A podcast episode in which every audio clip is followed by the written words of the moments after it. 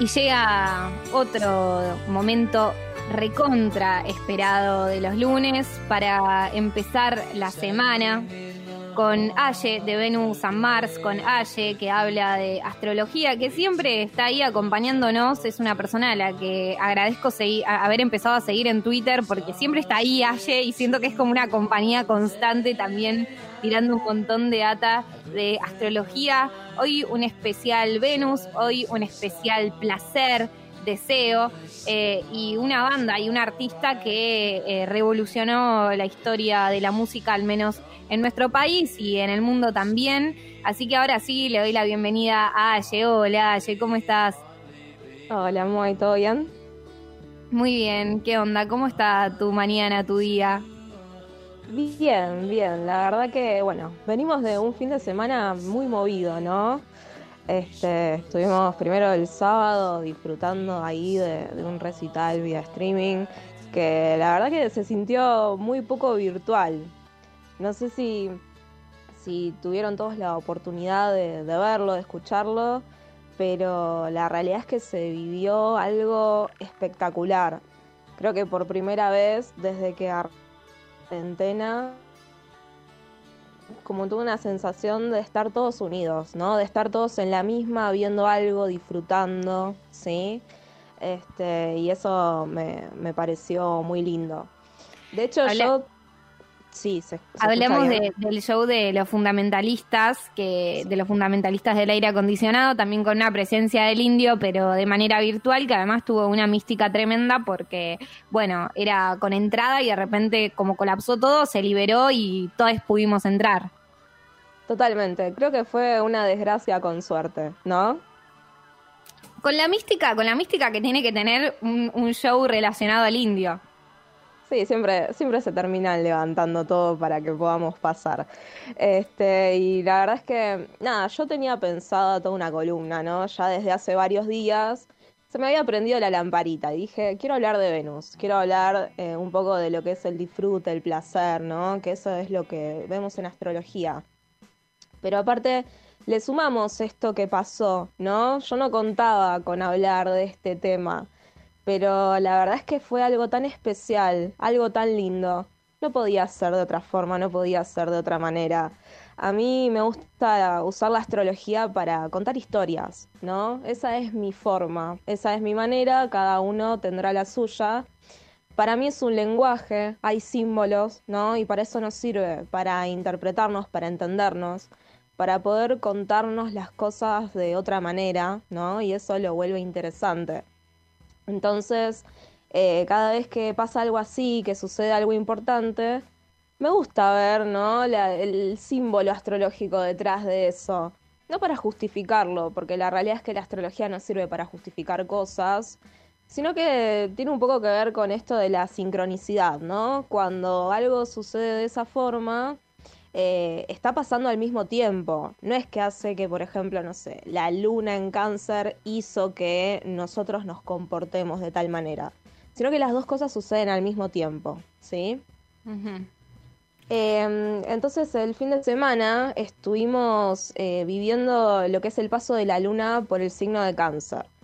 La luna cambia de signo cada dos o tres días y nos ayuda un poco a entender cuáles son nuestros humores, ¿no? ¿Cuáles son nuestras emociones? ¿Cómo vamos viviendo el día a día?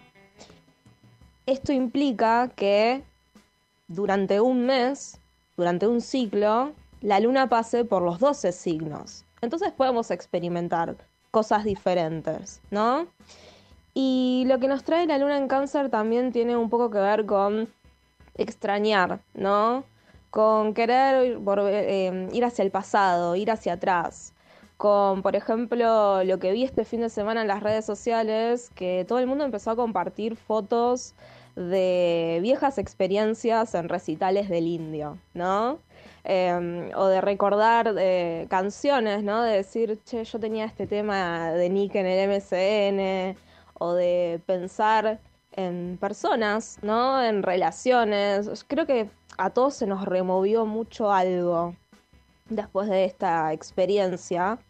Pero también creo que lo más lindo fue acordarnos de lo bueno que es disfrutar de algo, ¿no? De vivir em, el goce después de un año, más de un año ya, donde estamos haciendo el esfuerzo y el sacrificio de por ahí no vernos con mucha gente, de no poder ir a recitales en persona, em, de estar encerrados, ¿no? Nos falta un poco eso de el calor humano, ¿no? El calor de un abrazo, de poder darnos un beso como si nada.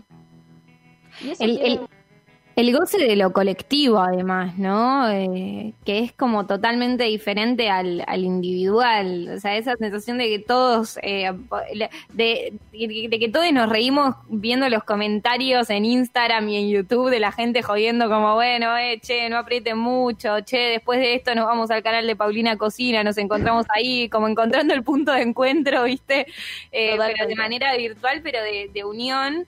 Y además eh, está esto de la sincronicidad de que además fue cuando bueno, empezamos a vivir a partir del viernes restricciones más fuertes respecto a, la cuarentena por la situación de la segunda ola del COVID, la sincronicidad de, cáncer también y de pensar en el pasado, cuando a, muchos nos pasó que la cuarentena, algo, algo que, hacíamos era recordar cosas viejas porque era volver a ese lugar seguro, ¿viste? A ese, a ese lugar de seguridad, eh, y sí, de seguridad que, volvemos para, para sentirnos eh, un poco más cómodos eh, dentro de, la incertidumbre, como volver a ese lugar reconfortante del pasado, eh, que, bueno, hoy, hoy no está lógicamente por todo lo que estamos viviendo. Totalmente. Además, eh, creo yo que el pasado tiene algo de interesante, que es lo mismo que... Es la misma razón por la cual vemos una serie que ya vimos varias veces, ¿no? Hay una sensación de control sobre eso, porque ya sabemos qué sucedió. Por eso también es nuestro lugar seguro. ¿No? Eh, yo creo que esa es una temática muy canceriana.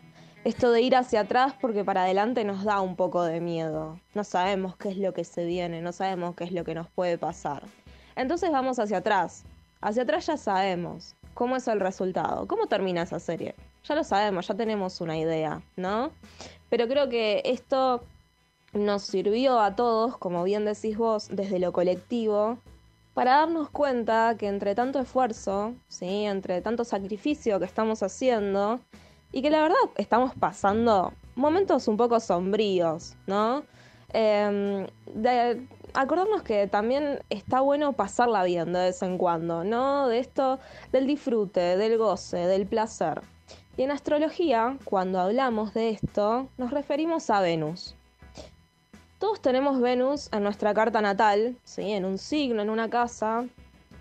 Va charlando con otros planetas también de la carta natal y eso em, nos ayuda un poco a que nos demos cuenta cuál es nuestra forma de experimentar el placer, ¿sí? ¿Cuál es nuestra forma de decir, bueno, yo deseo esto, ¿no? Y cómo también se lo puedo transmitir al otro me parece muy importante. O sea, esta temporada, Tauro, yo lo, que me gustaría ¿no? dejar como reflexión es que veamos qué deseamos, ¿no? En mí, en el otro, cómo se lo hago saber.